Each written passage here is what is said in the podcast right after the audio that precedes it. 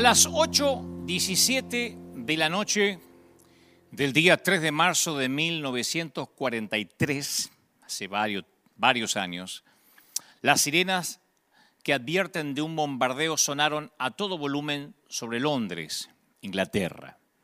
Y los trabajadores y los transeúntes se detuvieron en las veredas, todo el mundo mirando hacia el cielo, los autobuses se detuvieron, los pasajeros se bajaron, los conductores frenaron, salieron de sus automóviles, las multitudes en las calles comenzaron a gritar, algunos se cubrían la cabeza, gritaban, están empezando a caer, están empezando a caer. Todo el mundo miraba hacia arriba para ver los aviones enemigos y el hecho de que no vieran a ninguno no hizo nada por frenar la histeria. La gente corrió hacia la estación del subte donde más de 500 ciudadanos ya se estaban refugiando. Y en los próximos 10 minutos casi 1.500 personas se precipitaron al mismo tiempo en la escalera de entrada que baja hacia el subterráneo. Una mujer que llevaba en brazos a una bebé se tropezó en la escalera que bajaba al subte y su caída detuvo el flujo de gente que quería bajar y causó obviamente un efecto que cayeron todos o la mayoría sobre ellas, otros comenzaron a empujar. El caos duró menos de 15 minutos, presumen que 12, 13 minutos, pero desenredar los cadáveres tomó casi 8 a 9 horas, hasta la medianoche. 173 personas, entre ellos hombres, mujeres, niños, murieron aquella vez en la escalera de un subterráneo. No había caído una bomba, no, no habían atacado los aviones enemigos, solo alguien hizo sonar una sirena por error en Londres. Las balas no mataron a la gente, las bombas tampoco, los mató eso. Los mató sus miedos más profundos. Y yo pensaba esta semana que al temor le encantan las estampidas. A eso a esa cosa que nos cuesta definir le gusta, la, preocupación infundada, las noches sin dormir. De acuerdo a los medios de comunicación, el mundo es un lugar que da miedo, que da temor. Eso es lo que reina, lo que titula los noticieros desde hace tres, cuatro meses sin parar. Y hay toda una campaña sistemática para mantenerlo de esa forma. El temor vende, sin lugar a dudas. El temor pone dinero en los bolsillos del sistema. Hay una estampida de temor ahí afuera. Y si ustedes preguntan, todos le tienen miedo a eso. Ya no es necesariamente el COVID-19, el virus del corona. Es eso. Es algo que engloba el perder el empleo, el darse cuenta que había matrimonios rotos y la cuarentena los expuso, el darse cuenta de que hay control gubernamental que antes no había, que no hay para comer. En estos meses muchos se dieron cuenta quién manda. En muchos de nuestros países. No salir, no trabajar. Decía un amigo el otro día, en un tono agridulce, pero en un tono de broma al fin, dice, ni en mis sueños pensé que tenía que ocultarme de la policía para poder ir a trabajar. pero vivimos tiempos increíbles y tiempos tristes, dolorosos, tiempos represivos. Hasta hace apenas unos meses, que ahora parece que pasaron años, pero fueron meses, en muchos de nuestros países salían cristianos a protestar y a decir salvemos las dos vidas en el tema del aborto y parecía que no había nada que los detuviera, ni las puertas del infierno parecía que iban a prevalecer contra esas personas que decían salvemos las dos vidas. Ahora sería maravilloso empapelar nuestras ciudades diciendo salvemos a nuestra iglesia. Y estoy consciente que la iglesia somos nosotros, porque yo sé que, que hay gente diciendo, no, pero la iglesia no son los edificios ni los templos, así que yo ruego que nadie me salga con esa frase trillada, ya sé. Yo hablo de nuestros niños, cuando hablo de iglesia hablo de nuestros niños, nuestros ancianos, nuestros enfermos, no hablo de templos. Como dijo alguien, se está muriendo la mejor de las generaciones, la que sin estudio educó a sus hijos, como mis padres. Se están muriendo los que más sufrieron, los que trabajaron como bestias, los que trabajaron como animales. Se mueren nuestros viejos que pasaron tanta necesidad, los que levantaron nuestros países, los que ahora tan solo deseaban disfrutar de sus nietos, están muriendo solos y asustados, apurando el último aliento sin la ayuda de un mísero respirador en el peor de los casos. Y se van sin molestar los que menos molestan, se van sin un adiós los que menos merecen irse. Silenciosamente, eso nos hizo ver que somos la población más fácil de tiranizar de la historia de la humanidad. A mí me sigue, me sigue sorprendiendo que gente que estaba dispuesta a ir en contra de los gobiernos para que cambiaran las leyes a favor del aborto, ahora no se atreve ni a salir a sacar la basura. O algunos que apoyaban al movimiento ciudadano con mis hijos no te metas, que nació en Lima, Perú, y fue adoptado por otros países de la región como una reacción a la imposición de la ideología de género mediante el sector educativo, ahora dicen, bueno, hay que ser prudente, no se lo tomen personal, tengan paciencia. A veces me escriben a mí, ten paciencia, Dante, es un tiempito para que nuestros hijos regresen a la iglesia. Eran los mismos que decían, con mis hijos no te metas, la mayoría. Yo soy consciente que la posición de los gobiernos es muy compleja en estos tiempos, porque si no se muestran activos frente al virus, los van a responsabilizar de la propagación pero si toman medidas extremas para que nadie los acuse, pueden fomentar aún más el miedo, el terror, con las consecuencias de una parálisis económica como estamos viviendo y con una pobreza que deviene en un estallido social. Tardo o temprano deviene en un estallido social, porque la gente no tiene para comer, porque la gente no puede trabajar. Aquí en los Estados Unidos, en la Unión Americana, tenemos un presidente que por providencia divina está asesorado por varios hombres de Dios, por varios pastores, y que a su manera, porque yo no voy a hacer un juicio de valores, no me consta, a su manera teme a Dios. Algunos dirán, bueno, no, porque alguien que teme a Dios no hubiese hecho tal cosa, no hubiese bloqueado Venezuela. Siempre hay gente que cuando se habla de política tiene sus reservas con respecto a los presidentes, y especialmente con Donald Trump, ¿no?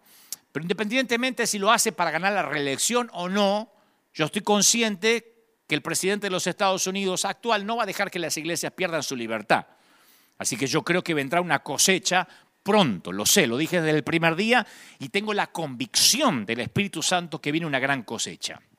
No obstante, tenemos ahora gente conectada desde todo el mundo y a mí me preocupa el resto de la región, que tienen gobiernos a los que esta pandemia les sirvió eh, la cabeza de Juan el Bautista en bandeja, en charola de, sugerir prudencia, a que un día algunos cristianos usen el lenguaje inclusivo y, tengamos que decir, volvamos todos a la iglesia, incluyendo los chiques. Hay solo un paso, te lo aseguro. Que tengamos algún día que hablar con un lenguaje nuevo e inclusivo que aún, que aún la Real Academia Española niega, estamos a un paso si seguimos con esta forma pasiva de ver lo que está ocurriendo. Y no es que yo tenga un ataque apocalíptico ni escatológico. Yo le dije el otro día, no es que alguien me llena la cabeza. Yo sigo orando al mismo Dios que me ha dado los mensajes desde hace años, desde hace 30 años. Y si algún día un mensaje mío te fue de bendición, cree que el mismo Dios sigue diciéndome lo que creo estoy transmitiéndote ahora. Muchos en nuestros países hasta aceptaron la geolocalización en sus celulares sin siquiera debatir, sin siquiera decir nada porque les dicen que los están cuidando, que es la manera de saber a dónde andamos, a dónde vamos, cuánto tiempo vamos a estar fuera de casa. Y necesitamos tener libertad y poder expresarnos sin ser censurados, sin ser ciberpatrullados, para poder transitar por las calles sin ser controlados, para vivir y nacer sin ser abortado. Mientras que muchos están acuartelados, mientras que muchos cristianos han estado guardados y siguen estando dentro de las casas, se promueven expeditivamente leyes como el aborto, la ideología de género y cualquier cosa que se pueda hacer entre gallos y medianoche, ¿no? Sin, sin, sin el derecho de la protesta de los que podrían ir a una plaza, aunque sea decir estamos en contra. Entonces el coronavirus ha empujado a muchos gobiernos, esto es de conocimiento público, y los hombres de Dios tenemos que decirlo, ha empujado a muchos gobiernos alrededor del mundo a descender varios metros por el abismo del comunismo. El Estado prohíbe a la gente salir, entonces está prohibiendo protestar, reaccionar ante el avance de una izquierda que no deja de crecer. Y no estoy haciendo política, es algo que se ve a las claras, que ahora tiene que ver con lo que voy a transmitir de parte del corazón de Dios como esto. Claro que habrá que cuidar en cierto grado las apariencias, muchos gobiernos cuidan las apariencias y permiten alguna que otra actividad, dan instrucciones confusas porque se desdicen, instrucciones confusas que por ahí en un momento tienen sentido, en otro momento no tanto, y eso es un buen punto para una izquierda solapada, que por miedo muchos no abran sus negocios, eh, muchos no salgan, que nadie eh, reclame la reapertura de los templos, eh, de las sinagogas, de las catedrales, porque ellos saben que hay que tomar el control de los medios de comunicación y buscar censurar y perseguir a personajes molestos que tienen varios seguidores en las redes sociales. Prohibido protestar, prohibido trabajar y ganar tu propio dinero. Todo en el Estado, nada en contra del Estado, nada fuera del Estado. Estaba mirando las noticias este, esta semana que aquí en los Estados Unidos policías habían anunciado que no van a cumplir las órdenes de mantener a la gente completamente confinada, impidiendo actividades que no representan ningún peligro y que son necesarias para la subsistencia, la supervivencia de mucha gente. Y cuando yo vi esas declaraciones que se ven aquí, providentemente en este país, me dejan impactados, principalmente a los que venimos de países en que la gente a veces simplemente nos acostumbramos a obedecer cualquier disparate del gobernador de turno. Y para muchos aún hay tiempo de, reaccionar. Lo primero es no permitir que nos encierren con cuarentenas irracionales y destruyan por completo la economía y la vida espiritual de la familia. Porque una vez que nos hayan arruinado, ya no tendremos ni las fuerzas ni los recursos para enfrentarlos. Ellos no están jugando. Y nosotros tampoco tenemos que jugar al Evangelio. No estoy llamando a la insurrección y a romper la cuarentena. Quiero que me dejen avanzar. Primero quiero poner las bases para construir lo que trato de decir de parte del corazón del Señor. La prudencia o el estar sujetos no significa que no vas a ofender a alguien. El tema sigue siendo, como dije el domingo pasado, ¿a quién vamos a ofender? ¿A quién le vamos a tener temor? Porque sí o sí llegaremos al umbral de una decisión. Querramos o no tendremos que decidir, y al no decidir algunos decidirán. Al hacer caso omiso algunos decidirán. Dense cuenta que en algunos de nuestros países se ha vuelto lo más revolucionario del mundo que un ciudadano salga a comprar el pan dos veces. O sea, es una locura que ni lo hubiésemos soñado hace, hace eh, un par de meses atrás. Como dijo un grupo de intelectuales hace poco, es una suerte de infectadura, mezcla de infección y dictadura solapada. Hizo que todos supieran que ahora hay alguien que manda, que es el Estado, ¿no? Y eso es lo que manda, eso, como el título de este mensaje, eso, tus temores más profundos.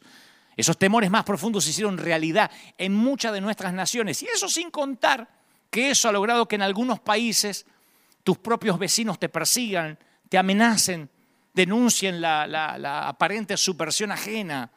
Los vecinos, que deberían ser como tu familia, ahora son policías sin salario.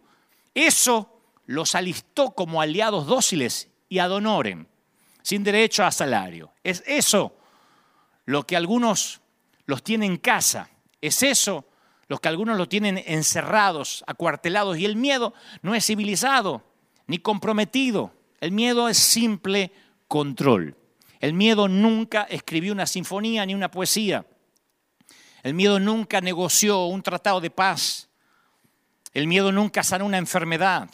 El miedo nunca sacó una familia de la pobreza ni a un país de la intolerancia. El miedo nunca salvó un matrimonio ni a un negocio. El valor sí lo hizo. La fe sí lo hizo. Lo hicieron las personas que se rehusaron a dejarse aconsejar por el temor o por el miedo a eso. Reconocer la amenaza es una cosa, pero que el miedo nos defina es muy diferente. No hay sensación que se parezca a ese lado apretón del miedo. El miedo es un instinto básico de supervivencia. Es una cosa buena en su justa medida, siempre que se mantenga dentro de lo racional, como dije hace unos domingos atrás. El, el, temor lógico hace que te coloques el cinturón de seguridad si te subes al automóvil. Pero luego está la fobia a eso, que ni siquiera sabemos lo que es. ¿Qué es lo que resulta cuando el temor y el sentido común no están en contacto? Exactamente eso es lo que hace el miedo cuando edifica su poder sobre nosotros. Encadena nuestras manos, nos impide hacer las cosas comunes de la vida, nos impide trabajar, nos impide jugar a los niños, vivir y nos impide fundamentalmente servir a Dios. Y nos entregamos a la esclavitud del terror. Por años, los ministros nos sentamos en los hospitales junto a los miembros aterrorizados de una familia. Por años sostenemos las manos temblorosas de aquellos que enfrentan futuros inciertos. Y con frecuencia a veces estamos presentes en salas de espera cuando el doctor trae el mensaje que a veces hace pedazos las esperanzas o cuando el oficial de policía nos dice que no encuentran al chiquito. El miedo es como un pequeño chorro de duda que fluye a través de la mente hasta que produce un canal tan grande, una catarata tan grande que todos los pensamientos se escurran por ahí, se escurren por ahí, se van.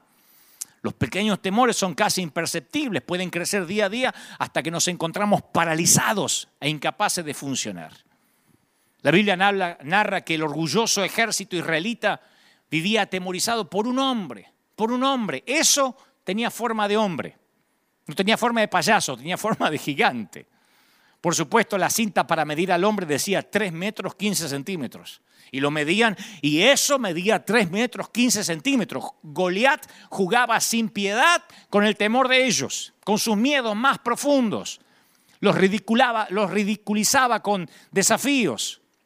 Sabía que no se iban a animar a aceptar pelear con él. Y el rey Saúl estaba gobernado por el miedo, por el terror. Primero miedo del gigante y luego del muchachito que mató al gigante. Porque para Saúl eso siempre cambiaba de formas. Para Saúl todos flotaban en algún momento. Pero la historia de miedo más notable de todas es la referida a la delegación de espías que fueron enviados a Canaán. Yo sé que la mayoría conoce la historia. Esta era la tierra prometida, era el lugar feliz, luego de generaciones de esclavitud en Egipto, era la tierra de Abraham, el suelo patrio de sus sueños, pero la tierra tenía en sí tanto misterio como promesa. Y sin duda alguna sin duda alguna, Canaán era la cuna de, lo que Dios quería darles, era, era el nacimiento de todo lo que se venía en un futuro. Y también era eso que no se podía ver, era esa curva en el camino, eso, eso que los israelitos no podían divisar, lo que se asomaba a la vuelta. Ese pudo haber sido el nacimiento de la esperanza, de la fe, de todo lo que Dios quería darlo, darles. Pero ellos se reunieron en una asamblea en Cades Barnea y decidieron enviar a gente a hacer el reconocimiento. Y la experiencia de estos hombres tuvo un impacto sobre Israel, que duró 40 años. Les costó años de penas y de tragedia. Dice la palabra en Deuteronomio 1.19, mira Jehová tu Dios te ha entregado la tierra, sube y toma posesión de ella como Jehová, el Dios de tus padres, ha dicho, no temas ni desmayes. El mandato de Dios era claro, aquí está tu tierra. Este es mi regalo para ustedes. Ahora vayan y tómenla. No llamó a debate. No dijo, a ver qué opina el Congreso. Esta es la tierra que les doy. Pero el miedo hace algo predecible. Nos distorsiona la visión. El temor nos roba la perspectiva. Escucha cómo Moisés resume las actitudes de su pueblo. Y murmurasteis en vuestras tiendas diciendo, ¿por qué Jehová nos aborrece? Nos sacó de la tierra de Egipto para entregarnos en manos del enemigo, del amorreo, porque nos quiere destruir. ¿A dónde vamos a ir ahora? Nuestros hermanos están atemorizados, diciendo, este pueblo es mayor que nosotros. Las ciudades son grandes y amuralladas hasta el cielo. Y también están allí los hijos de, de Anac, Deuteronomio 1.27. El temor saca lo peor de nosotros, nos lleva a la queja, a la desconfianza, a la acusación, a la desesperación, a la pandemia del miedo irracional. Así que van los muchachos Y los espías trajeron un cuadro distorsionado e infectaron a la nación entera. Dijeron, hay gigantes en la tierra. Usaron una palabra que, que, hablaba de eso, que producía terror en los israelitas. Anakin. Anakin. Hay gigantes. Anakin. Esa palabra llevaba el terror para los israelitas. Anakin era sinónimo de gigantes monstruosos que merodeaban la tierra. Pero el único formidable gigante era el que estaba dentro de sus cabezas, dentro de sus corazones. Y era el temor a eso. La tierra devora a sus habitantes, dijeron. Éramos como langostas ante sus ojos, porque cuanto más grande es el miedo, más débil es el razonamiento. Yo dije desde el primer día que no podemos quitar a Dios de la ecuación.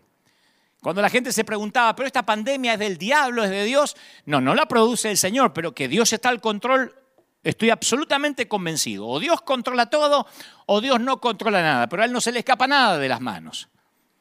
Si creemos que Dios controla todo, la pandemia también está en los planes de Dios. Es obvio. Pero lo que definitivamente no es de Dios es el miedo. Es eso. Eso que a algunos no les deja ni pensar, ni recordar las bases, los principios del Evangelio. El efecto del miedo es que extiende sus tentáculos a todos los que rodean a aquel que tiene miedo. Porque el desaliento y, y el temor y el miedo es contagioso. Hace del mundo que te rodea un ambiente de desaliento. El temor hace que drenemos a las personas que nos importan, que las vampiricemos. Es un principio devastador. Diez de los doce hombres infectaron a toda la nación. Diez de los doce espías. No una semana, toda una generación, no un mes, no lo que duró una pandemia, toda una generación infectada por el miedo. Ese sí que es un temor santo que yo tengo que toda una generación sea afectada por el miedo. Que nuestros hijos recuerden esta temporada como el tiempo en que sus padres, habiendo o pudiendo haber confiado en Dios, se murieron de miedo. Porque la esperanza de los israelitas fue arruinada durante 40 años por causa del temor de 10 hombres. Cuando los espías regresaron de su viaje, trajeron a un gigante con ellos uno mucho más terrible que los gigantes que habían visto. El gigante del miedo, eso, volvieron con eso. Y ese temor acechó por todo el campamento y devoró la fe, devoró el valor de una nación. Se olvidaron del Dios que los había sacado de la esclavitud. Por eso digo que el temor es más infeccioso que cualquier enfermedad que se me pueda ocurrir. Es un cáncer silencioso, es una eh, leucemia espiritual. Es una metástasis que no deja de avanzar. Por eso cuando los ministros predicamos, tenemos que hacer oír nuestra voz, más que nunca en este tiempo. Tenemos las redes, tenemos la televisión, tenemos grupos de opiniones. La soledad está matando nuestra gente, los femicidios aumentan. En mi Argentina los presos están en las calles y nosotros no podemos permanecer en silencio. Mardoqueo le dijo a Esther, si te callas, salvación vendrá de alguna otra parte, pero tú y tu casa perecerán.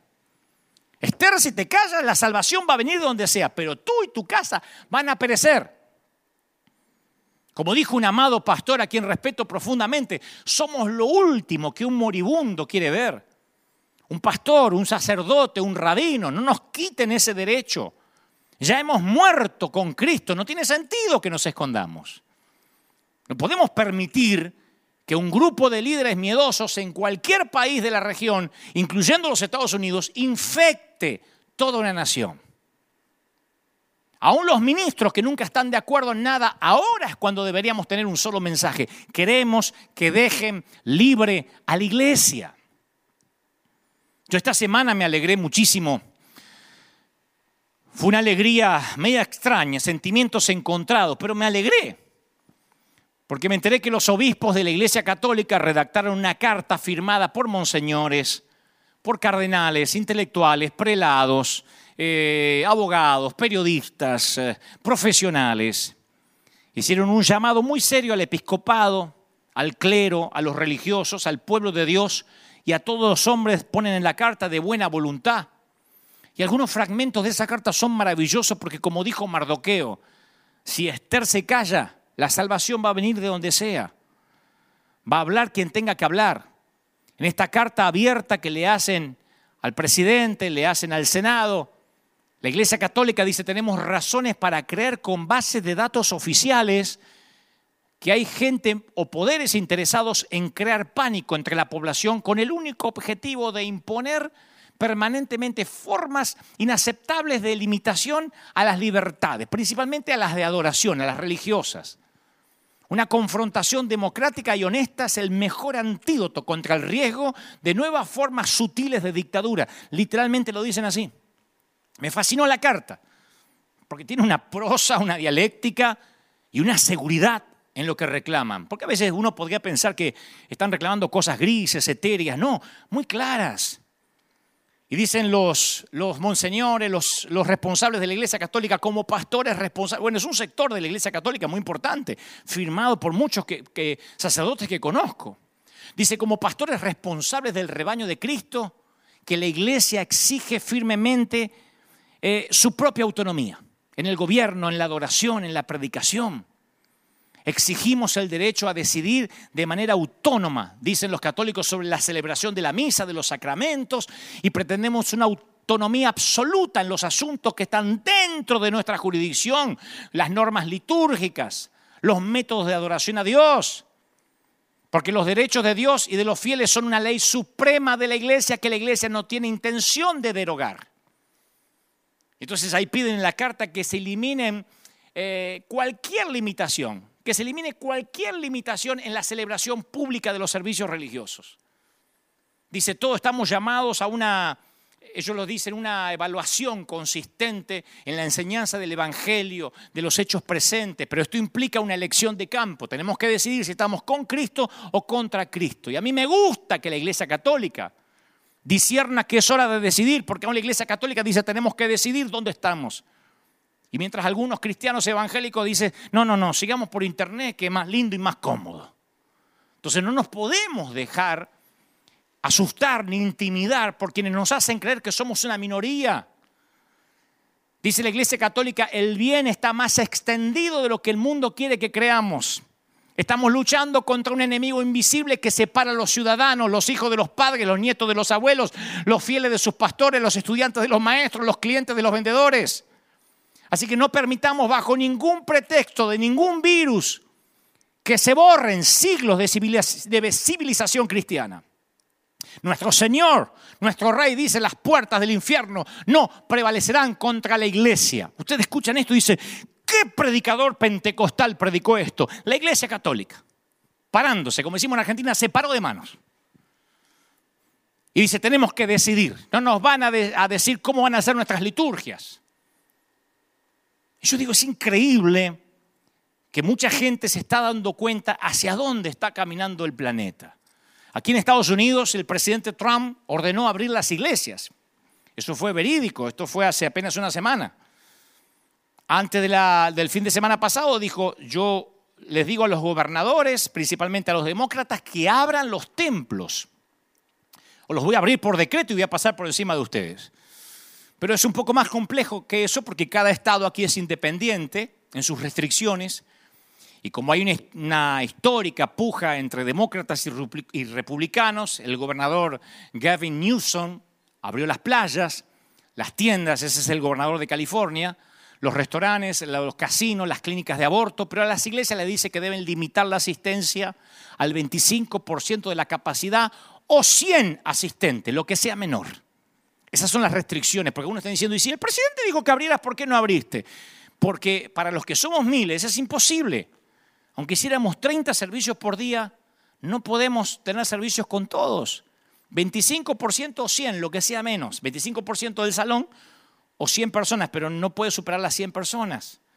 Y recomienda seriamente dejar de cantar en lo posible, que no repitamos en grupo, porque cuando dice amén al mensaje y otras prácticas hay mucha posibilidad de transmisión de coronavirus. O sea, no importa que en el casino estén jugando en las maquinitas uno al lado del otro. El tema es no decir amén y no cantar. Obviamente no puede haber santas cenas, no puede haber bautismos. Sugieren que el servicio sea muy cortito, lo más corto posible para no tenerlos bajo el techo a la gente. Están abiertos los malls, los shopping, pero no bajo el techo de la iglesia suspender indefinidamente los servicios para niños, disuadir y prohibir a los congregantes de participar en apretones de manos, abrazos, saludos similares que pueden romper la distancia física, Obviamente nadie mayor de 60 años, yo hablé esto el domingo pasado, nadie mayor de 60 años puede venir y mucho menos si están enfermos. Y esto es lo que dije el domingo pasado, eso no es iglesia, o todos o nadie. Por eso dije, somos la resistencia, nadie va a decir cómo, cómo debemos adorar a Dios. Si, si, cierto sector del catolicismo dice, no nos van a decir cómo van a hacer nuestras misas y liturgias, como nosotros nos van a decir que en lo posible no cantemos, que no adoremos, si nosotros somos adoración. Nacimos para adorar, para eso nos congregamos. Y por favor oigan bien los que tienen un filtro mental para oír, porque siempre hay alguien que dice, dice Dante que es un irresponsable y un imprudente. No, yo dije que no vamos a abrir con esas condiciones. Me sorprende que hay gente que escucha el mensaje y hay gente que dice, che, dijo Dante que dijo que me dijeron que le contó un amigo que él quiere que salgamos sin tapaboca a la calle. No, yo debo ser uno de los pocos pastores que aquí en Estados Unidos dicen, no voy a abrir si no vienen todos. Yo no estoy diciendo, no me importa la asepsia, no me importa la higiene, no vamos a abrir. Cuando podamos estar toda la familia de River, abriremos. Es una palabra, es una promesa, es una palabra de honor que empeñé con nuestra gente. Todos o nadie. Alguien tiene que decir amén. El apóstol Pablo escribe, todos deben someterse a las autoridades públicas, porque no hay autoridad que no haya sido establecida por Dios. Y yo lo menciono porque parece que Romanos 13, es, eh, eh, Romanos 13 es el único versículo que algunos memorizan para justificar el pánico. No, hay que obedecer, hay que obedecer.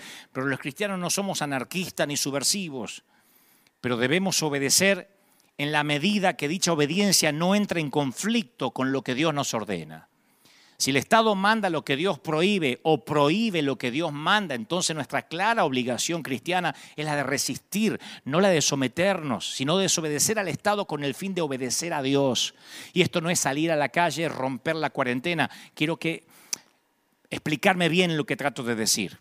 En nuestro caso, hablo de nuestra iglesia, del local, de River, no queremos abrir si no está toda la familia. No vamos a abrir si nos prohíben cantar, servir la Santa Cena, hacer bautismo, porque eso es iglesia. Es necesario obedecer a Dios antes que a los hombres, dijo el apóstol Pedro. Entonces cada vez que se promulgan leyes, decretos o normativas que contradicen las normas de Dios, la desobediencia civil se convierte en una obligación moral y hasta espiritual. No si alguna vez decides desobedecer por deporte, porque dice, bueno, voy a desobedecer porque Dante dijo que hay que desobedecer. No, entender que cuando algo va en contra de los principios, uno tiene que decir, no, acá hay algo que va a hacer que yo ofenda a mi Dios y yo tengo que tener temor de mi Dios. No sé si alguna vez escuchaste esas publicidades de medicamentos que están obligadas a decirte los efectos secundarios que producen, ¿no? Entonces te dice, por ejemplo, la publicidad, al principio te dicen todo lo bueno que contiene y te dice, eh, con esta pomada usted se sentirá mejor, o tome la aspirina, no sé qué, y adiós, dolor de cabeza. Y antes de culminar la publicidad por un tema legal, te dice, un locutor con muy rapidito te dice, este producto podría causar mareos, náuseas, sentimientos depresivos, temblores leves, ansiedad, cólicos, irritabilidad, ¿vieron? Este, confusión, diarrea, desorientación, presión arterial baja, no maneje ni use maquinaria luego de consumirlo.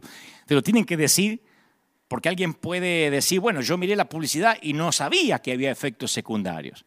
Entonces estos días yo hacía una broma con un equipo de gente, nuestro equipo de gente, le decía, me imagino diciendo, abrimos River Arena para toda la familia. Sí, Trump dijo que abramos, Cristo salva, sana y liberta. Y después aparece un locutor diciendo, rapidito, prohibido para menores de 12 años y mayores de 60, si estás enfermo, quédate en tu casa, si tienes una línea de fiebre, no te acerques, lávate con cloro, trae máscara, no te acerques a tres metros de nadie, no saludes, no nos pidas oración y no se te ocurra cantar fuerte o decir amén. Es una locura. Imaginen que tengamos que decir los efectos adversos. No podríamos decir Cristo salva, sal y liberta. Los que fabrican medicina tienen que advertir de la posibilidad de cualquier efecto para que cuando tomemos la píldora, si nos pasa algo, no los podamos demandar. ¿Y nosotros a qué le tenemos miedo? Me dijo alguien desafiante hace unos días, ¿qué vas a hacer si se te muere alguien? En el caso de que abramos toda la familia, ¿no? Y le digo, bueno, tal vez ese sea nuestro desafío, que no se nos muera nadie. Tal vez eso sea lo que haga que el ejército de Gedeón se empiece a achicar. Si a mi mamá le hubiesen dicho que por estar enferma se quedara en casa porque ella fue enferma de cáncer, de cáncer y volando en fiebre a la iglesia. Si le hubiesen dicho, no, no, no, no, usted puede contaminar, anda, sabe lo que tiene, tanto ella como mi papá que la cuidaba no habrían conocido a Cristo. Ella habría muerto de cáncer y mi papá ya estaría muerto de cirrosis hace tiempo. Y entre otras cosas, yo no estaría predicando ahora. Entonces, iglesia, no permitas que 10 espías que ya tienen la vida hecha, que no quieren poner en riesgo lo que ahorraron, no sé si la casita, el autito que manejan, infecten a toda una nación. Estoy hablando a todos los países, sea quien sea que Dios esté hablando. Yo creo en la transferencia de espíritus. Yo suelo contar que la primera vez que iba a predicar en Vélez en el estadio de Argentina, en 1996, a quien se cruzaba yo le pedía que me ore, ore por mí, porque voy a predicar un estadio, ore por mí. Y algunos me oraban, decía, Señor, lleva a este muchacho, no sé si me creían loco o audaz. Pero se me ocurre pedirle a un pastor que orara por mí, al que nunca le debía haber pedido. Pero le dije, ¿puedes orar por mí? Y entonces cuando ora dice, Señor, Tú sabes que este muchacho se metió en un estadio que quizás no pueda llenar y mucho menos pagar. Señor, si la gente no va, envía ángeles. si no puede pagar, Señor, líbralo de la cárcel y de lo que puede venir.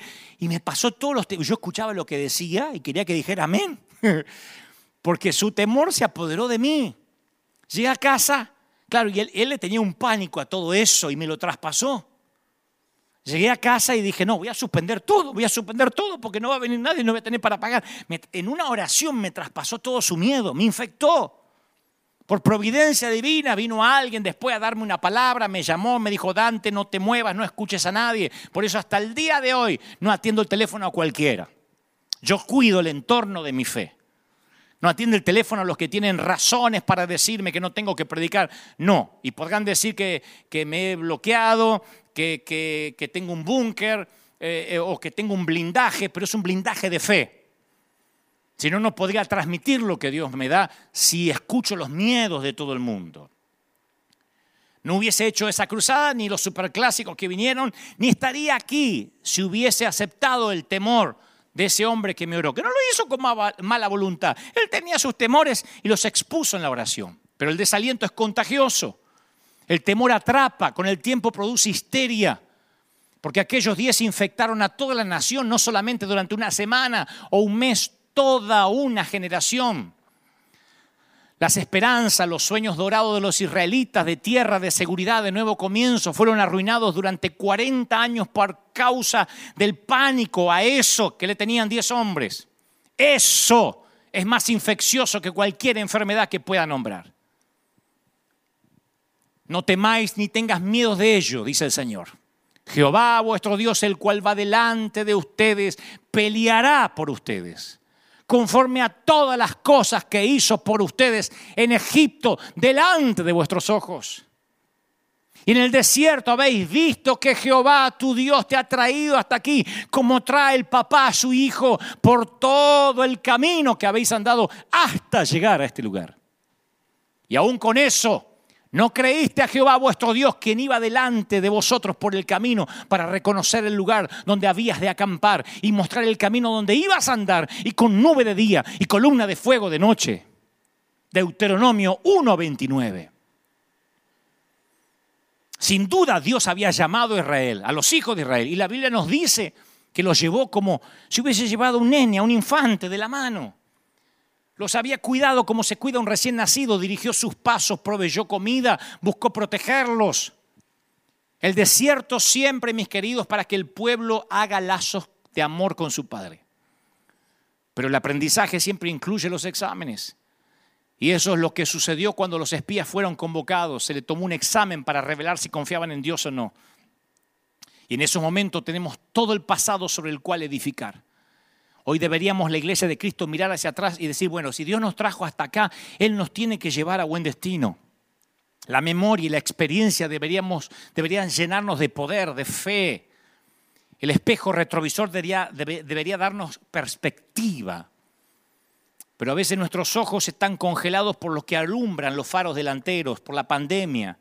Había gigantes delante con faros delanteros y esos gigantes parecía que aplastaban lo que Dios había hecho en el pasado. Parecía que aplastaba lo que Dios estaba haciendo en el presente y aplastaba la palabra que Dios le había dado para el futuro. Si vas a, a mi oficina vas a pensar que soy un megalómano porque me acuerdo que cuando llegamos a este país no trajimos nada, no había lugar para cuadros ni cosas para colgar en ninguna parte, no había presupuesto en la iglesia donde llegamos a la Catedral de Cristal y entonces no tardé mucho hasta darme cuenta de que la planilla Excel reemplazó la fe que yo había tenido en Argentina de estar orando de rodillas, clamando al Señor que Dios proveyera en Buenos Aires. Me encontré en California reunido con un board, con contadores, con gente que maneja la finanza, diciendo esta es la plata que hay, esto es lo que se puede gastar, para esto no hay, para esto sí hay. Entonces la planilla Excel reemplazó la fe y en un momento estuve así, así de ceder y de olvidarme todo lo que Dios había hecho conmigo desde que era un pibe, desde que era un muchacho. Y ahora era un hombre de 40 en California, lleno de miedo y escuchando los reportes financieros de gente que se mueve según lo que haya en el banco o lo que diga la planilla Excel.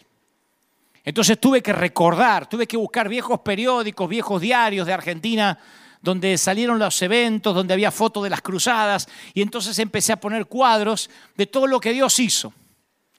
Tengo algunos titulares ahí que publicaron diarios de mi país que dicen ni los Rolling Stones, ni, ni, qué sé yo, ni otra banda, ni, ni Queen, qué sé yo, Jesucristo. Y ahí tengo los cuadros y las cosas que son mis memoriales. Levanté un memorial, testimonios que me recuerdan, Dante, como estuve contigo o antes, voy a seguir estando. Levantar altares es una disciplina espiritual perdida. Por algo la palabra recuerda aparece 250 veces en las escrituras. Recuerda, recuerda. Pero tenemos la tendencia en momentos como este a recordar lo que debemos olvidar y a olvidar lo que debemos recordar. La Biblia dice en 1 Samuel 17:54 que David tomó la cabeza del filisteo y la trajo a Jerusalén, pero las armas de Goliat las puso en su tienda. No es un dato menor que la Biblia diga que la cota de malla de Goliat pesara 5.000 ciclos de bronce, o sea, unos 50 kilos. No cabía en la repisa de la chimenea. ¿eh? Y cada vez que David se mudaba de tienda en tienda, la cota de malla de Goliat iba con él. Cada vez que David veía la armadura de Saúl, le recordaba que Dios hace caer a los gigantes. Son recuerdos del pasado que le dan significado a nuestro presente. Y nosotros necesitamos en este momento buscar hombres que tengan otro espíritu como Josué y Caleb, que recordaban de dónde Dios los sacó. Miren lo que Dios hizo por nosotros. ¿Cómo no los vamos a comer como a pan a estos? Pero lo peor no es solo olvidar lo que Dios hizo, sino que tenerle miedo a eso, se llame como se llame, pandemia, COVID-19, desempleo, control del Estado, eh, comunismo, ensayo de la izquierda, lo que sea, tenerle temor a eso, según la Biblia, es pecado. Deuteronomio 1:26 dice, sin embargo, no quisiste subir, antes fuiste rebeldes al mandato de Jehová tu Dios. El temor es lisa y llanamente desobediencia. ¿Qué otra cosa puede ser el temor cuando Él nos ha dado todo lo necesario para caminar en fe? Hay una frase en la Biblia que dice, no temáis. Y esa frase está expresada en el tiempo, en el verbo imperativo, lo que implica que es una orden.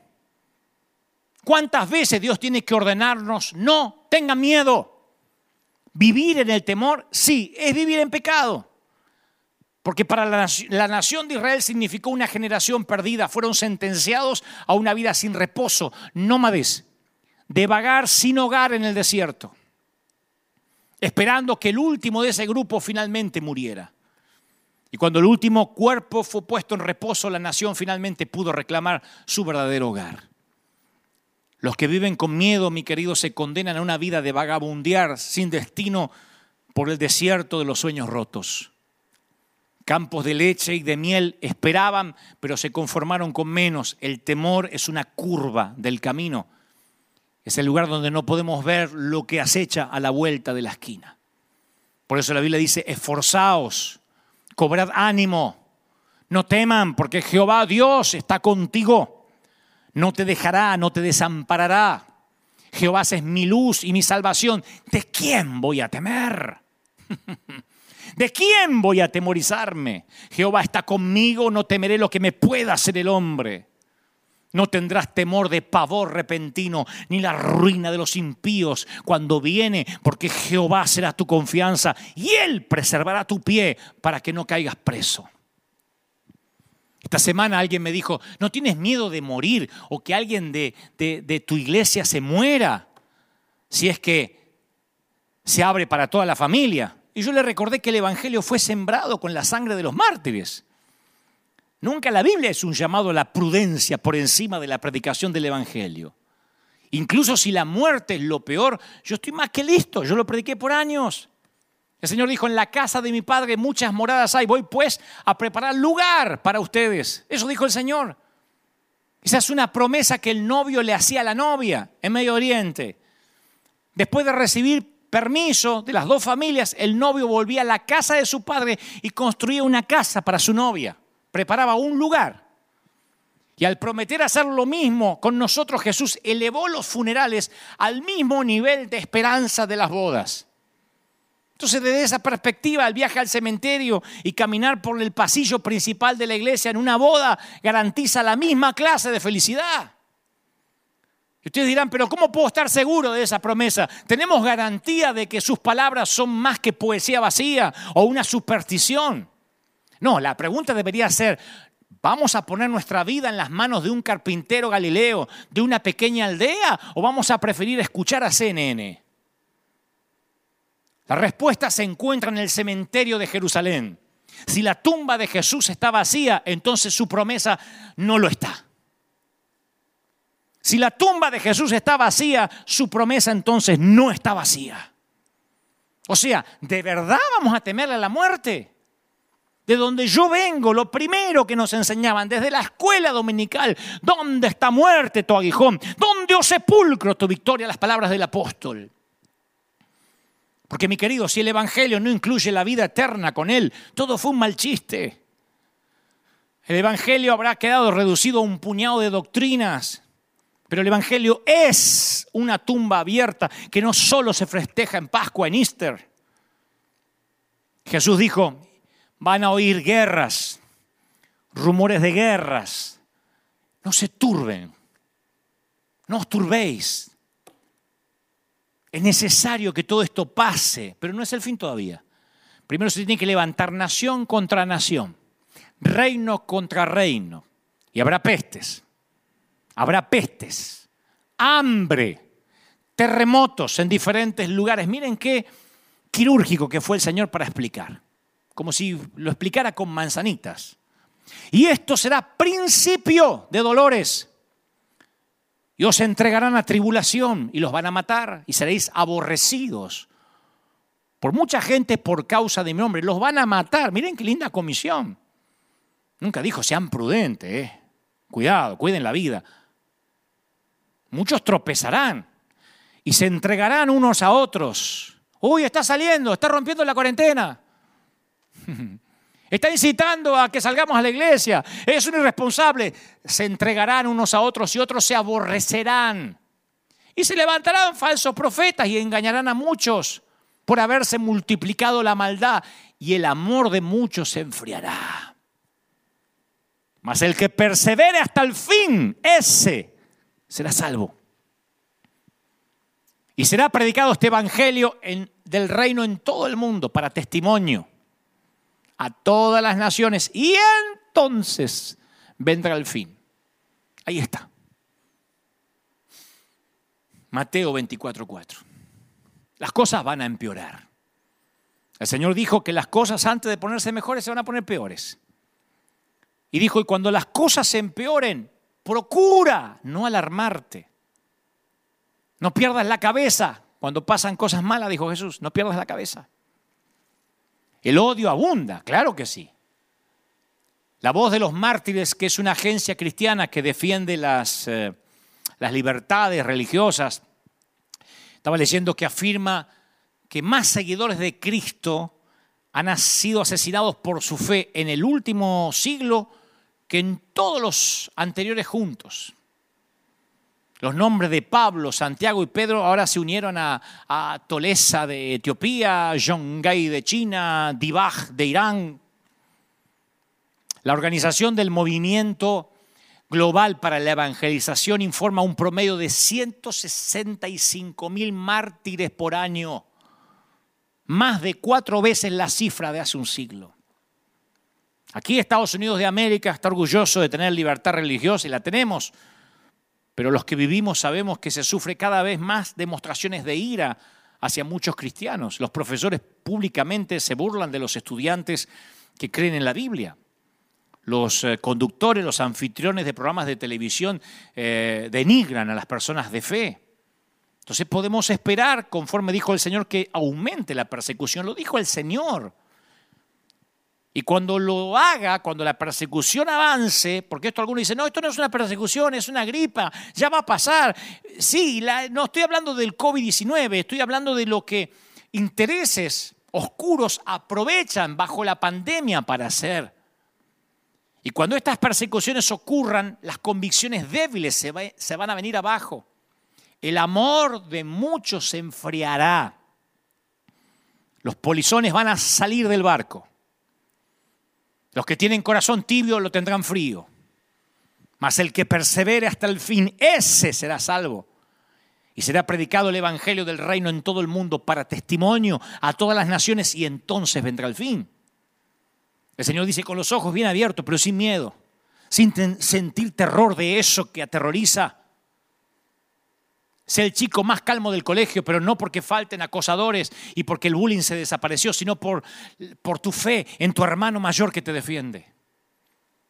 Entonces es hora que le hagamos saber a ciertos faraones que se metieron con el cachorro equivocado. Aunque un ejército acampe contra mí, ¿lo conocen? No temerá mi corazón, hasta hace una canción aunque contra mí se levanta en guerra, yo estaré confiado. ¿Se acuerdan? Mirad que no os turbéis. Asegúrate de que el casco de tus convicciones pueda soportar el estrés de los choques. Ojalá eso lo hubiesen sabido los que construyeron el Titanic, porque el lujoso transatlántico se hundió, descubrieron los científicos porque sus constructores usaron remaches de mala calidad. Los remaches son el, el pegamento que, unen las placas de acero. Y como se le acabaron los remaches de buena calidad, los constructores usaron algunos de mala calidad, los cuales se cortaron, se deshicieron cuando el barco chocó contra un témpano de hielo. ¿Cómo están los remaches de nuestra fe?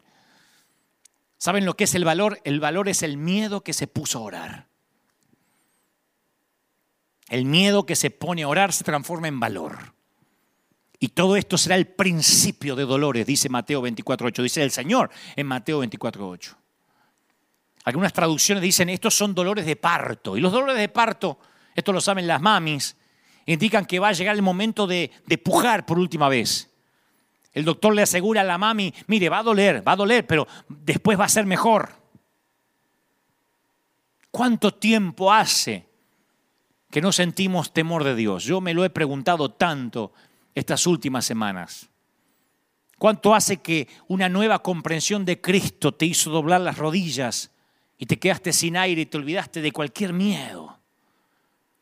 ¿Cuándo fue la última vez que una mirada del Señor te dejó sin palabras? Si hace tiempo que no te pasa eso, eso explica tus temores, el miedo a eso. Porque cuando Cristo es grande, nuestros temores son chicos.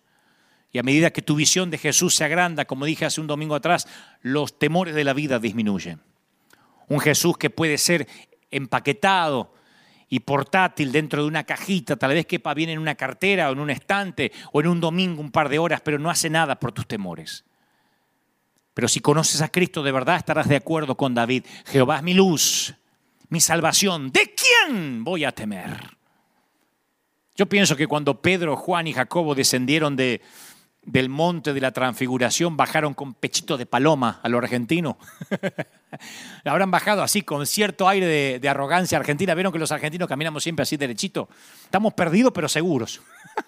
Yo pienso que habrán bajado así pechito de paloma a lo Maradona, cuando, porque con un Mesías como ellos habían visto en el monte, ¿quién los podría herir? Se dirían entre ellos, ¿viste el Mesías que tenemos? ¿Creen que le iban a tener miedo a un virus? Que iban a tener miedo a congregarse. Eso se agranda y te hace flotar en el limbo cuando nunca has tenido un encuentro real con el Señor. Es así. Imagínate una vida sin miedo. ¿Por qué teméis? Le dijo Jesús a los discípulos después de la tormenta. No tengan temor, ¿por qué tienen miedo? Uno lee esos versículos y piensa, Jesús no, no, no, no está hablando en serio.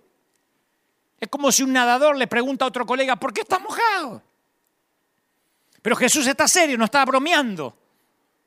Y lo mismo lo están los hombres a quienes les hace la pregunta.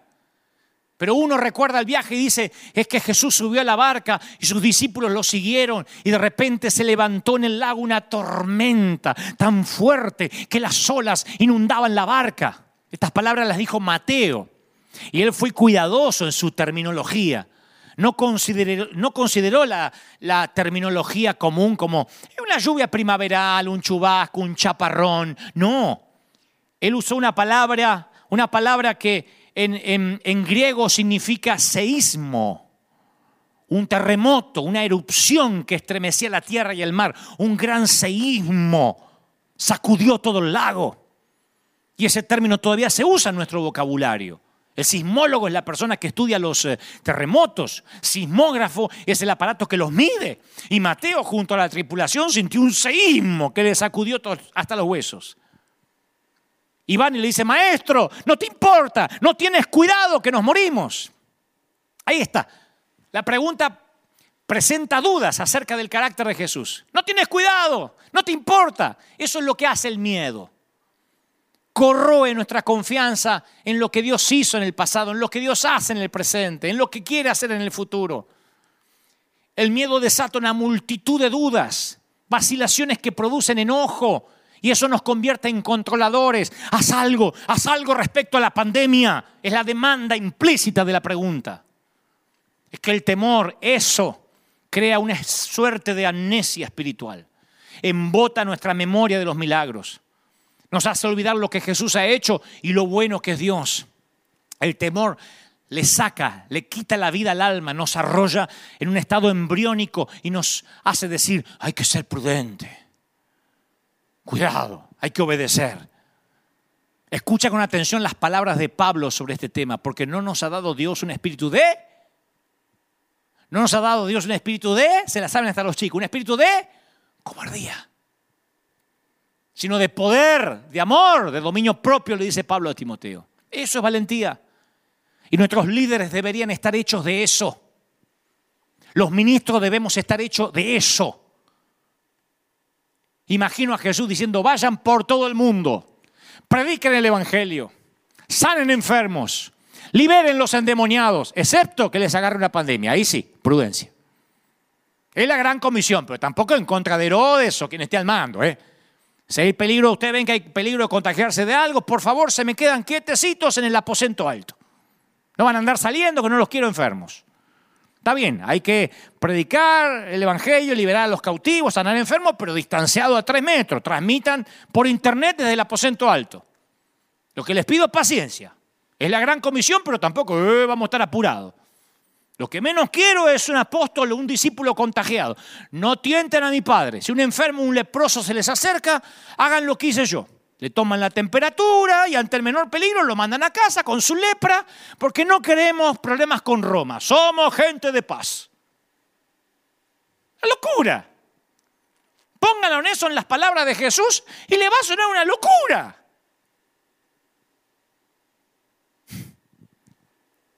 El domingo pasado lo dije y lo reitero, yo no lo voy a hacer fácil.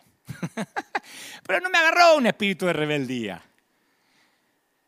Yo quiero que sepa el gobernador de California lo que le dije el domingo pasado. Quiero que lo sepa la controvertida y poco transparente Organización Mundial de la Salud. Quiero que lo sepan todos los que están muertos de miedo. Que aquí en Anaheim hay una espina clavada en el talón. Una iglesia que no cede. Y si alguien se conectó tarde, y escucha con algún filtro mental y dice, ¿qué está diciendo que hay que salir y que no importa que nos contagiemos? No, no vamos a abrir con las condiciones que el faraón está diciendo que abramos. Y encima dice, son indefinidas. Por ahí cambia todo en una semana. Y dice, bueno, todo el mundo junto, toda la familia, bueno, Pero mientras que eso no pase, Dios dice, aún me reservo que hay miles de rodillas que no se han postrado ni inclinado ante Baal. Y esa es la resistencia. Aquí nuestra pelea, aquí en Anaheim, California, en River Arena, es todos o nadie. Esa es nuestra bandera. Todos o nadie, una bandera. Todos o nadie. Todos o nadie. Porque aparte yo se lo prometí a la congregación. Soy un bocón, un bravucón, que siempre le creyó a Dios y sin filtro le he dicho a la iglesia por 10 años, nunca los dejaré atrás. Cuando la catedral, el edificio de la catedral de cristal quebró, me paré ante la gente y le dije, no sé dónde vamos a ir, pero no los dejaré, no los abandonaré. La gente dijo, pastor, hasta debajo de un árbol vamos si la presencia de Dios está con nosotros. Y hasta nos hicimos un símbolo, una réplica del arca, no para adorarla, ni mucho menos, pero para que nos recordara que la presencia de Dios iba con nosotros. Y anduvimos de hotel en hotel, de lugar en lugar, por tres años armando sillas, desarmando sillas, poniendo pantallas, sacando pantallas, miles de dólares de inversión por fin de semana. Si en ese momento no dejé a nadie atrás, no lo voy a hacer ahora. No puedo decir que no vengan los ancianos, que no vengan los niños, que no vengan los enfermos. Hay un montón de familia diciendo, pastor, ¿cuándo podemos ir? Nuestra gente no tiene miedo. La gente de River Church no tiene miedo, me lo ha hecho saber. Llaman por teléfono, me escriben, dinos cuándo regresamos y todos estaremos ahí. Y se lo estamos haciendo saber a nuestros gobernadores, se los estamos, pueden venir a comprobar si alguien se va a morir o no. No tenemos miedo. Yo era así cuando iba a las campañas de Carlos Anacondia. Todo tipo de enfermos llegaban a las carpas apestados, con gripes, con ¿qué, otras que, que el COVID-19. No importa, se le oraba, sea endemoniado, sea enfermo, vomitaba, salía, se salía, se le oraba, se le reprendía hasta las 3 de la mañana Carlitos Anacondia, este querido gran evangelista argentino, orando por la última necesidad. Todo transpirado y sudado. Se comía un choripán a casa y al otro día otra vez en la campaña. Cambió Dios. El Dios que nos sacó de la esclavitud, ahora ya no sana. Ahora hay que tener prudencia. Perdónenme si yo soy anticuado o si parezco un rebelde, pero yo no puedo ir en contra del Dios que me reclutó hace 30 años atrás.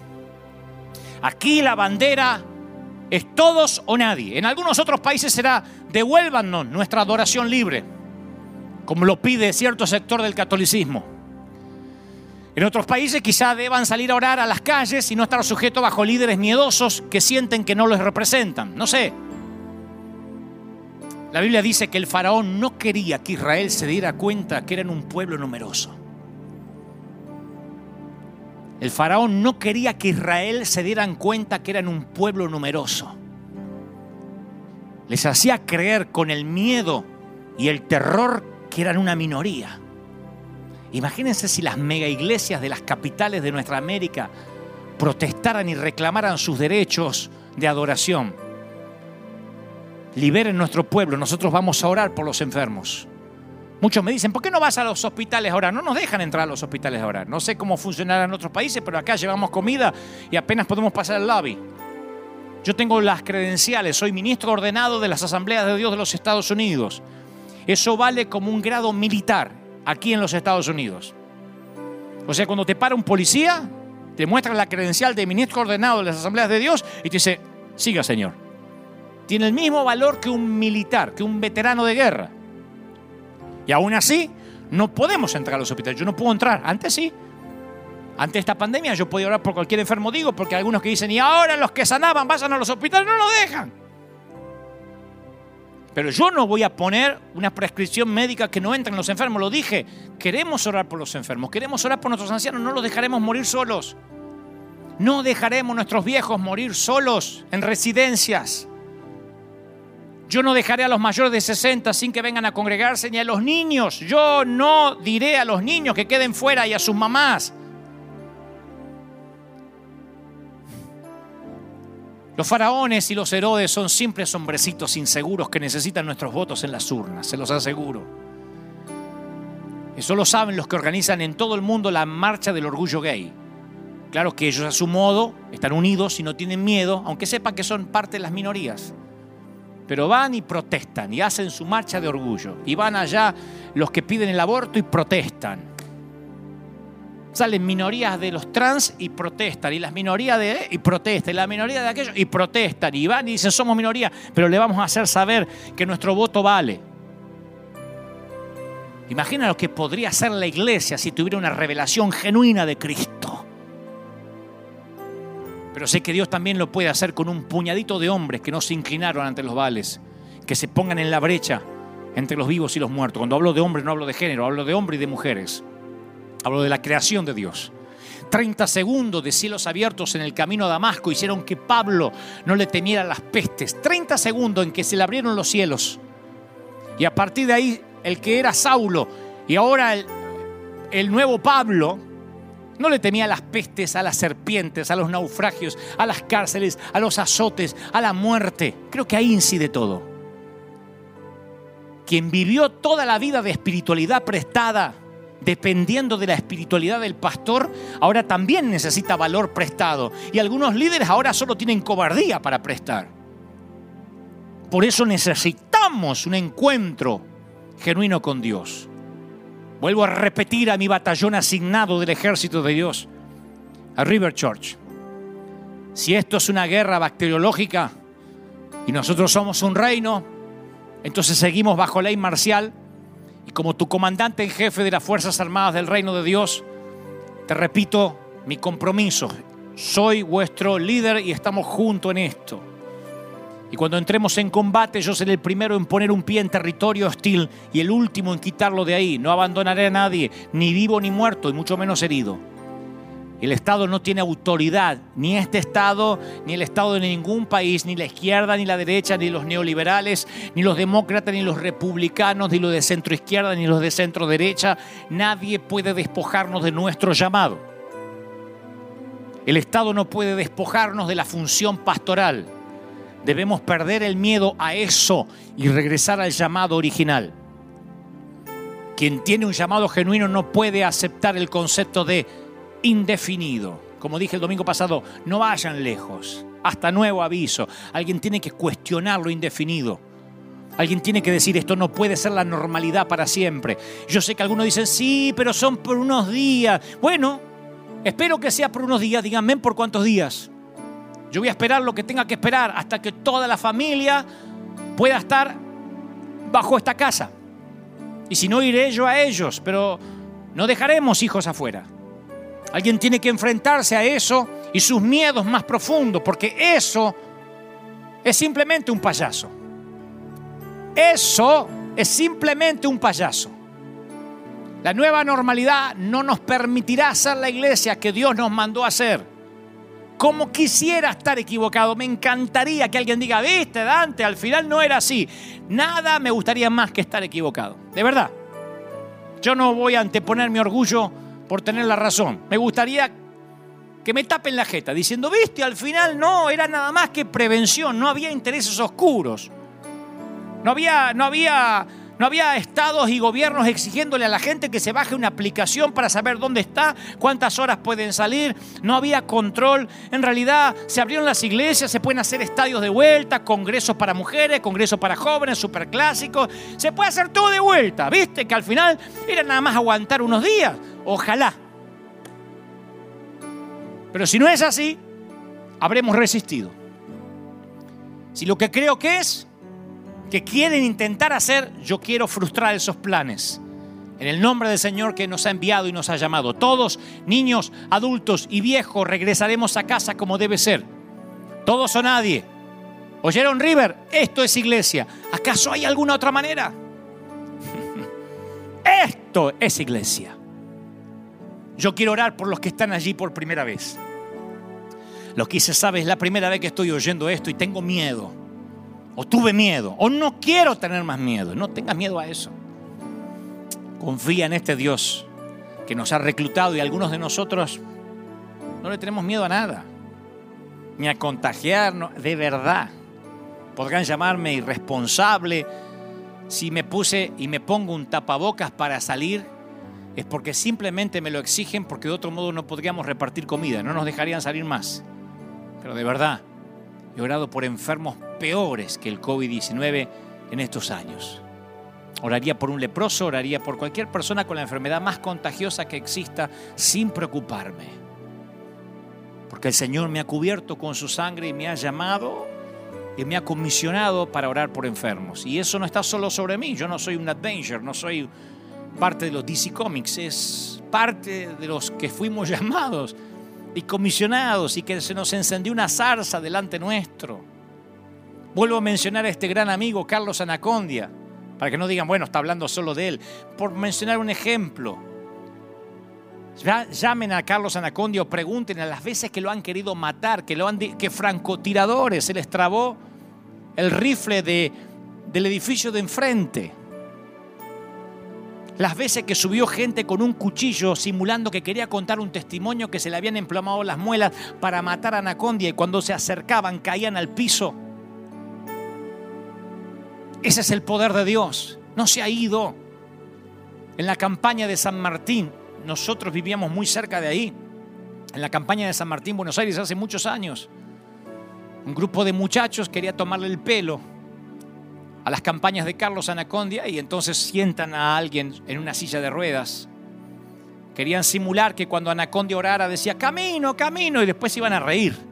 Y se sentó en la silla de ruedas, subieron para hacer el, acting, el teatro, y de pronto quien estaba en la silla no se podía mover y dijo, no siento las piernas. Y los compañeros dijeron, no hagas bromas. No, no siento las piernas. Y empezó a llorar, no se podía mover de la silla. Y Carlos le dice, no puedes burlar al Espíritu Santo. Ese es el Dios con el que yo me crié. Ese es el Dios con el que fuimos a rentar estadios, con el que, con el que me he enfrentado a decenas de, faraones. El Dios no ha cambiado. No ha cambiado. A mí se pueden poner de acuerdo Fox News, CNN, Telemundo, Univisión, Telefe de Argentina, Canal 13 a decir que estamos peor y que el miedo abunda y que vieron que ahora ya no hay casi muertos de cáncer ni nadie muere por ninguna otra. Es como que el COVID-19 mató todas las otras. Todo el mundo muere por el corona. ¿Quién sabe lo que debe pasar ahí? Pero vieron que, todo el mundo está muriendo por lo mismo y cada vez los muertos son más y los muertos son más y, y la gente muerta de pánico. ¿Dónde, dónde está el Dios que nos quitó todo temor? Y yo sé que hay gente harta de tener miedo. Y esta oración va para los que tienen también a Cristo y hoy quieren reconciliarse con Él. Y dice, sabes, ahora que lo pienso he vivido de una espiritualidad prestada y ahora que necesito audacia tampoco la quiero prestada porque no hay, casi.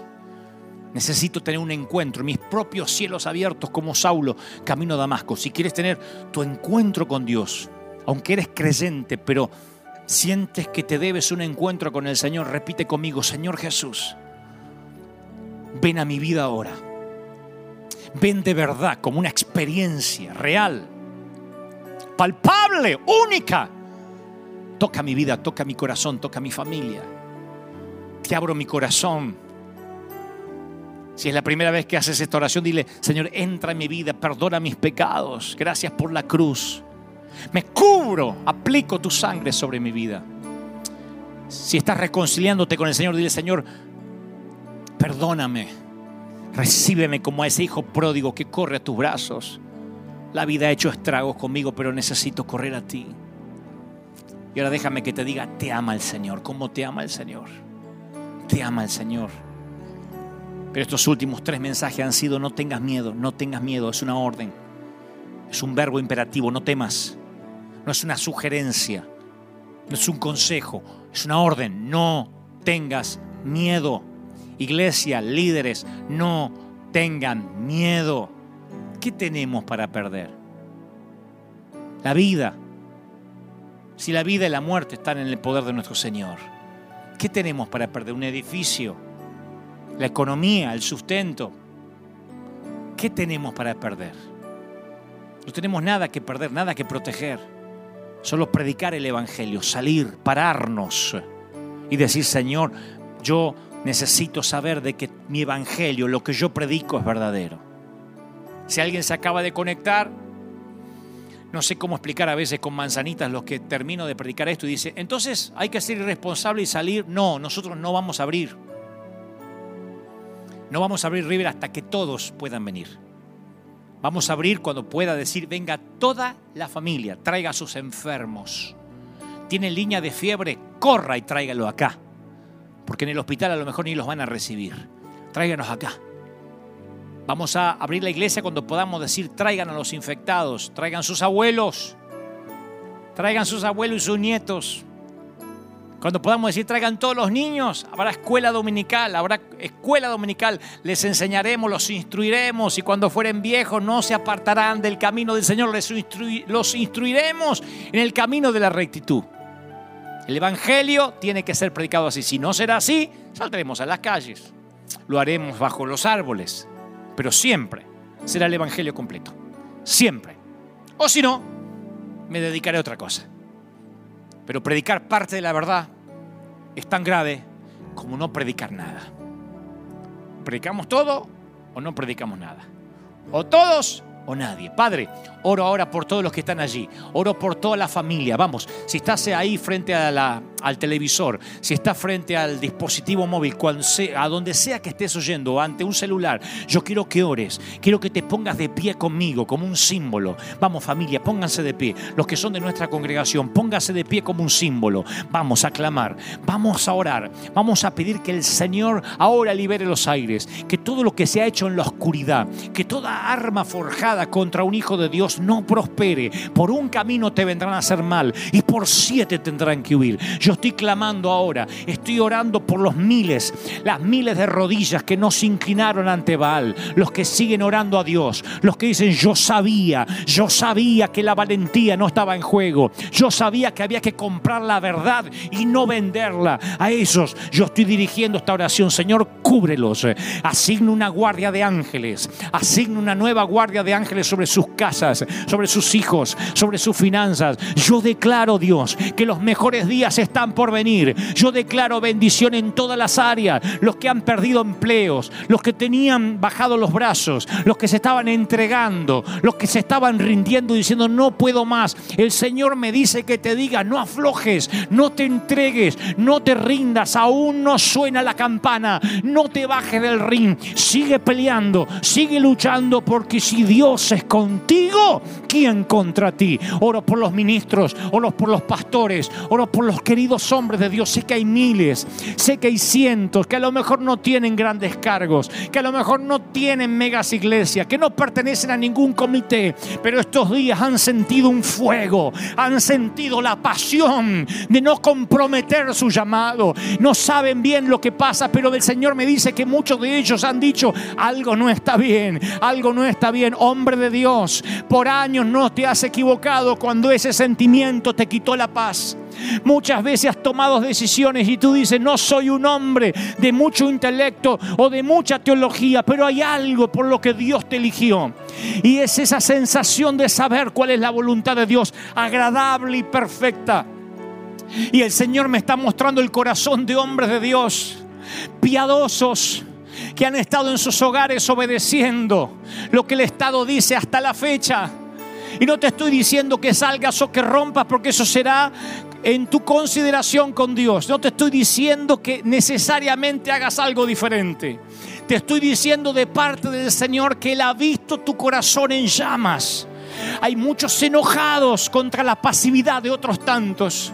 Hay muchos diciendo, no, esto no es iglesia, esto no es así, yo no fui llamado para eso. Gente que se forjó en seminarios bíblicos, en escuelas dominicales, gente que creció a los pies de otros hombres de Dios, gente que se forjó a las campañas al aire libre, gente que oró por endemoniados y los vieron liberarse, gente que oró por sanidades y vieron paralíticos caminar, ciegos ver, sordos oír. Y dicen, ¿qué está pasando? La iglesia se amilanó, la iglesia se apichonó, el Señor me dice que te diga, yo estoy buscando un remanente. Alguien que se pare en la brecha entre los muertos y los vivos y levantaré un avivamiento. Levantaré algo que no se pueda detener. Yo vengo, dice el Señor, contra toda acechanza política, contra todo gobierno que quiera venir a inmiscuirse en los planes de Dios. Pelearán contra el Cordero y no vencerán. El Señor dice, yo tengo la victoria, yo tengo la victoria mi iglesia tiene la victoria. Las puertas del infierno no prevalecerán contra la iglesia. Lo creo. Lo declaro y lo confieso para todos nosotros en el cuerpo, en el alma y en el espíritu. ¡Wow! Bendito sea el Señor. Batallón del ejército de Dios.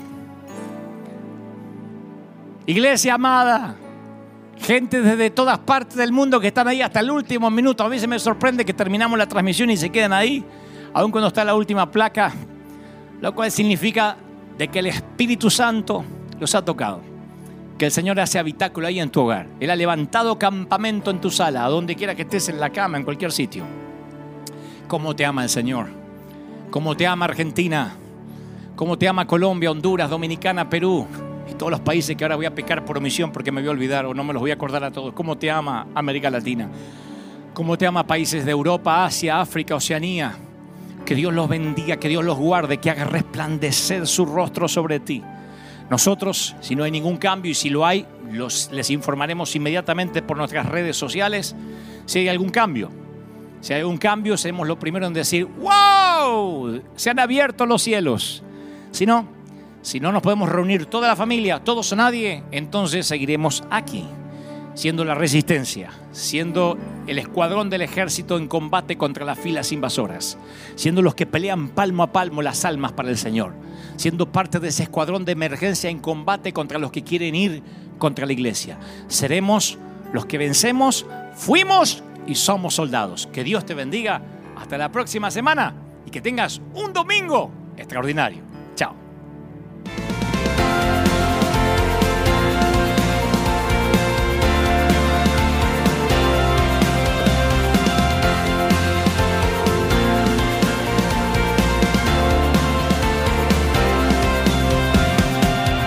Apareciste una noche de soledad, abandonado y perdido te reconocí. Tu voz diciéndome no temas, yo estoy aquí. El Padre me envió por ti y me curaste las heridas, me sanaste mi Jesús. Todas mis cargas las dejaste allí en la cruz. Algo tan grande no lo puedo comprender. Oigo tu dulce voz diciéndome una y otra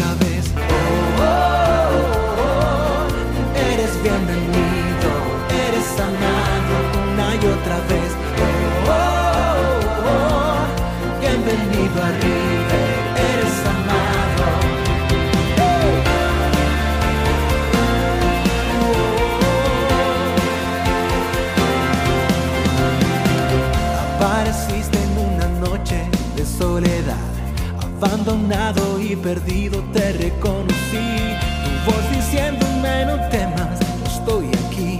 El Padre me envió por ti. Y me curaste las heridas, me sanaste mi Jesús.